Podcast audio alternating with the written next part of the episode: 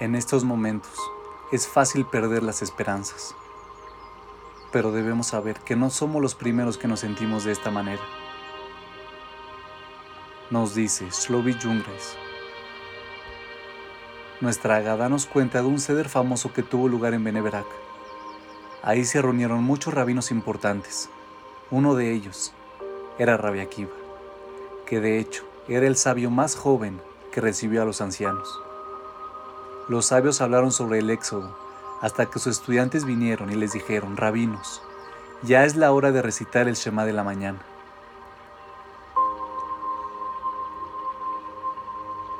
En este ceder, inviten a Rabbi Akiva a sus corazones. Él les dará fuerzas, Él les brindará coraje. Rabbi Akiva vivió en la época de mayor oscuridad.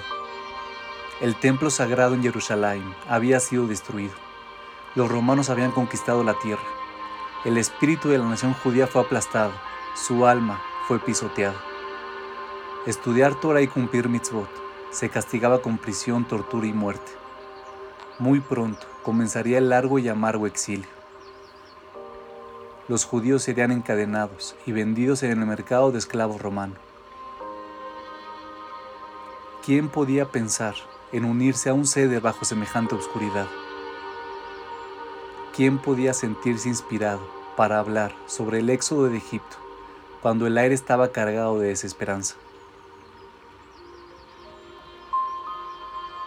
Esa fue exactamente la razón por la que los sabios se reunieron en la casa de.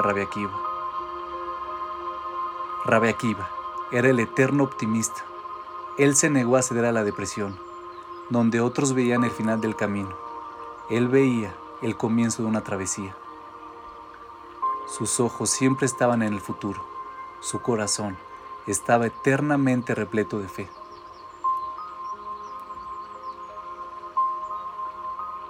Volvemos a encontrar a Rebequiva cuando caminaba con sus colegas por Jerusalén. Cuando llegaron al monte, ellos rasgaron sus prendas, en dolor ante la devastación que veían.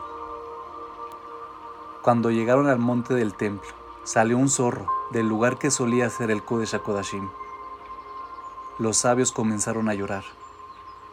Rabbi Akiva se rió. ¿Por qué te ríes? le preguntaron.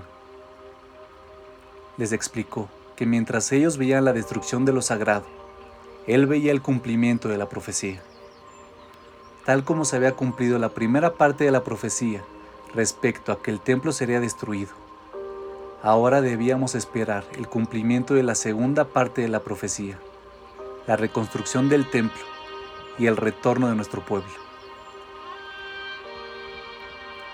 Ahora, debemos reunirnos alrededor de la mesa de Rabbi Hace falta coraje para mantener un espíritu positivo. Los sabios se reunieron por el espíritu que les daría fe y esperanza para seguir viviendo.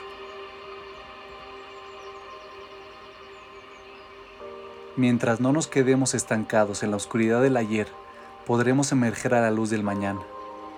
¿Es fácil? No, requiere todas tus fuerzas. Pero si eres capaz de pasar la noche recordando el éxodo, reforzando en tu interior el entendimiento de que hay un Dios que te cuida, que se preocupa por ti y que te saca de tu Egipto personal, entonces lo lograrás. debemos nutrirnos del optimismo eterno de Rabia Cuando los estudiantes llegaron para decirles que ya era la hora de decir el Shema de la mañana, estaban transmitiéndonos un mensaje a nosotros hoy en día. No te rindas, no caigas en la desesperanza. La parte más oscura de la noche tiene lugar justo antes del alba. El Shema de la mañana es una plegaria de fe clara. No existe el velo de las dudas, es brillante y clara. Proclamamos nuestra fe con una sola voz. Volveremos a ponernos de pie. Volveremos a juntarnos.